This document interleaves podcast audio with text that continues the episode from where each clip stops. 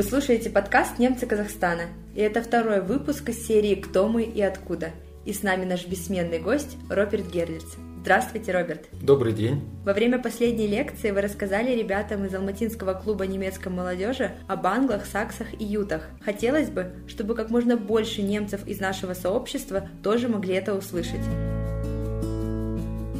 Итак, кем же все-таки были юты, англы и саксы? Где они жили и какой след оставили в истории? Земля ютов и сейчас называется Ютландией. Это полуостров, разделяющий Северное и Балтийское море. Северная часть принадлежит Дании, а нижняя – Германии. На восточной стороне Ютландии также расположен небольшой полуостров Ангельн. Это место исконного проживания племени англов. По своей культуре жители Ютландии относились к викингам.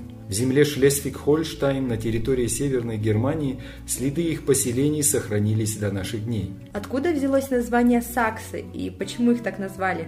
Саксы – производное от названия короткого, заостренного с одной стороны меча – сакс, которым пользовались саксонцы, но это не их самоназвание. Сами саксонцы называли себя «фален», что на древненижнегерманском означало «люди». Хорошо, а как они все попали в Англию? Все началось в 449 году, когда бриты для борьбы с пиктами призвали на помощь германское племя ютов. Юты, конечно, помогли, разбили пиктов, затем разгромили скотов, а впоследствии и самих бритов. Потом рассказали своим соседям, англам и саксам о своей удаче, о том, что на Туманном острове очень много хорошей земли, а люди там совсем не умеют сражаться. Вдохновленные успехами ютов, англы и саксы отправились в Британию. Дружественные фризы на своих кораблях перевозили их с середины 5 до конца 6 века, почти 150 лет. Однако сами фризы вернулись на континент. Сломив сопротивление автохтонных племен, англосаксы основали семь королевств, так называемую гептархию на большей части территории Британии. Это Сассекс, страна южных саксов, Эссекс – страна восточных саксов, Уэссекс – страна западных саксов. Кстати, в 927 году Уэссекс стал называться английским королевством со столицей Винчестере. Королевство Восточная Англия, Мерсия, Нортумбрия и Кент – Очевидно, что современное название страны Англия произошло от названия древнегерманского племени Англы. Название англов также напоминает слово «ангел». Это просто созвучие или тут тоже есть какая-то связь? В истории христианства описан интересный случай. Однажды Папа Римский Григорий I обратил внимание на голубоглазых мальчиков со светлыми волосами, которых продавали в рабство. Ему сказали, что это англы. Они не англы, но ангелы, ответил понтифик. Им надо помочь. На территорию Британии были посланы христианские миссионеры, и с тех пор ангелов изображают преимущественно белокурыми с голубыми глазами. Кроме названия государства Англия, есть ли следы саксонского присутствия на современных картах Британии? Да, конечно. Имеется множество лингвистических и географических подтверждений. Например, с помощью слияния морфемы «инг», свидетельствовавшей о принадлежности какой-либо общности, семье или роду, со словом «хайм», которое означает «дом» или «жилище», образовался топонимический суффикс «ингем».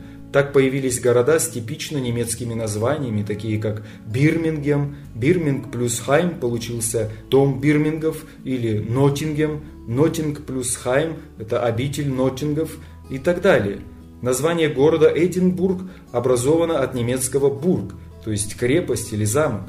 Кстати, старинные саксонские замки, словно молчаливые памятники нашествия германцев, до сих пор стоят по всей территории Англии. Например, замок Бодиум в восточном Суссексе на границе с графством Кент, замок Лит на реке Лен, замок Уорвик недалеко от Стаффорда на Эйвоне и другие – их общей архитектурной деталью является башня округлой формы, напоминающие шахматную ладью. Мы все слышали термин «англосаксы». Когда и как он возник? На самом деле, обобщающее понятие англосаксы не является самоназванием. Этот термин вошел в обиход с 8 века для развлечения коренных островных британцев и континентальных, германского происхождения. Причем придумали его коренные британцы. Между тем, англосаксы действительно стали политически и лингвистически доминирующей общностью в Англии. Насколько мы знаем, далеко не все саксонцы отправились в Британию. Судя по названиям нескольких земель Германии, таких как Нижняя Саксония, Нидерсаксен, Саксония Ангальд, Северный Рейн-Вестфалия и свободное государство Саксония, значительная их часть осталась. Какой была их судьба? Действительно, оставшиеся на материке саксы были очень многочисленны. Им по-прежнему не хватало территории, и они двинулись на юг, тесня кельтов и осваивая их земли. Саксонский союз состоял из вестфалов, это западные люди, которые жили между Рейном и Везером, остфалов, восточные люди, они занимали земли между Везером и Эльбой, а в центре находились энгры, сердитые, как в компьютерной игре Angry Birds. В наши дни в Германии сохранилась историческая область Энгерн в землях Нижней Саксонии и Северной Рейн-Вестфалии. Были еще северные, нордальбигенские саксы. В VIII веке все они еще были язычниками и находились на последней стадии первобытно-общинного строя, то есть по уровню своего социально-экономического и политического развития стояли значительно ниже других германских племен.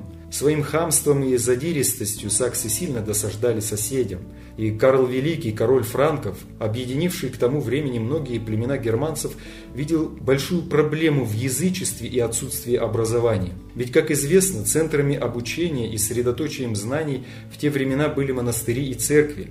Он полагал, что христианизация позволит повысить культурный уровень народа, однако встретил упорное сопротивление – под началом вестфальского герцога в виду Кинда саксы поднялись на восстание. Вестфалы, Остфалы и Нордальбингейцы в ходе жестокой кровопролитной войны были разбиты объединенными силами Карла Великого. Разгромив саксов на Везере в 782 году, он демонстративно предал казни 4500 саксонских заложников. Целый день с утра до вечера им рубили головы. В истории это событие запечатлено как Верденская резня. Одновременно был издан капитулярий по делам Саксонии, который устанавливал смертную казнь за малейшее преступление против церкви и короля и обязывал население платить десятину в пользу церкви. Но всякий раз после ухода армии франков саксы разрушали церкви и убивали христианских проповедников. Понадобилось 8 походов с 772 по 804 годы, чтобы окончательно присоединить Саксонию к франкскому государству. В настоящее время это германские земли Нижняя Саксония, Нидерзаксен, где проживает большая часть потомков исторических саксов, Саксония-Анхальт, э, Северный Рейн-Вестфалия и свободное государство Саксония. Когда мы говорили об алиманах, вы рассказывали также о швабском диалекте. Существует ли саксонский диалект? Да, одним из немногих сохранившихся литературных источников является легенда о Беовульфе, написанная примерно в 700 году нашей эры на англосаксонском языке, который позже стали называть древнеанглийским. Беовульф – это вымышленный принц геатов, готов с острова Готланд в Балтийском море, ныне он относится к Южной Швеции, который приплыл к данам, чтобы помочь королю Хродгару избавить его сказочный зал Хиарот от ужасного монстра Гренделя. Для нас особенно интересно, что эта сага сохранилась не в эпосе шведов или данов, историю привезли с собой в Британию юты, соседи данов. Сказание передавалось и распространялось среди англов и саксов после совместного вторжения. Они сохранили его, передавая из уст в уста, от скальда к скальду. Скальды – это барды древних германцев. Благодаря таким литературным памятникам, как песни о Нибелунгах или сказания о Беовульфе, мы получаем представление о культуре, религии, традициях и быте наших предков. Видим, как германцы из разных племен поддерживали друг друга. Вплоть до 20 века на саксонском, или как его чаще теперь называют, нижненемецком языке существовала богатая литература, он активно использовался в быту. Однако уже со времен появления Библии в переводе Мартина Лютера роль общенационального языка переходит к немецкому языку, в основе которого лежат верхненемецкие диалекты. В связи с этим нижний немецкий постепенно вытесняется из всех сфер употребления. В свою очередь, саксонские диалекты делятся на три основные ветви. Это вестфальский диалект, вестфалиш, остфальский диалект, остфалиш, северо-нижний саксонский диалект, норднидерзахсиш, и каждый из этих диалектов делится еще на 2-3 местных, например, Ольденбургский, Гамбургский и так далее – Северо-нижнесаксонский диалект весьма похож на фриский. Жители, владеющие этим диалектом, могут свободно общаться в соседней Голландии. Сохранили ли в саксонских землях национальный костюм? И в чем его особенность? Красотки Нижней Саксонии предпочитали шить свои костюмы из дорогих тканей. Длинные юбки и фартуки были из бархата и узорчатой парчи. В Вестфалии в праздник поверх белых юбок надевали фартуки из шелка, украшенные длинной бахромой – Головные уборы украшались огромными черными бантами. Мужчины носили длинные брюки из черного сукна, ведь там в основном прохладно. Реже одевали суконные бриджи с белыми, голубыми или черными чулками. Ну и наш любимый вопрос – что вы можете сказать о саксонской кухне? Наверное, я начну ответ с всемирно известного напитка, родиной которого является Нижняя Саксония.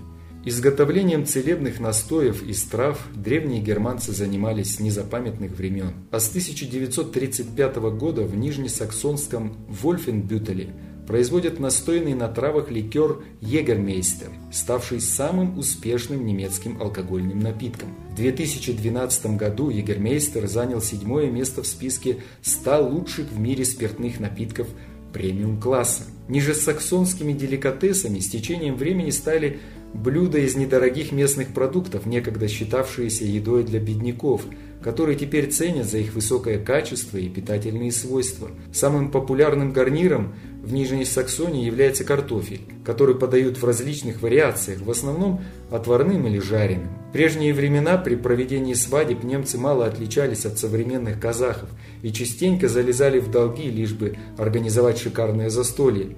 Это стало настолько серьезной проблемой, что в 1420 году был издан специальный указ, который регламентировал количество блюд на свадебном столе. Немцы народ законопослушный, указ не нарушали, но решили схитрить и придумали специальный свадебный суп, в который закидывали как можно больше ингредиентов. В итоге э, нижнесаксонский хохцайт-суп трудно назвать супом, скорее это бульон с разными добавлениями э, разных блюд. Наиболее известный рецепт хадальнский с севера Нижней Саксонии, который готовят из говядины, мясных фрикаделек, цветной капусты и спаржи с нарезанными кубиками паровым омлетом, которому подают штутен – сладкий дрожжевой хлеб с изюмом или небольшие булочки, испеченные в виде лебедей. Ну что ж, спасибо вам большое. Спасибо вам и до следующих встреч.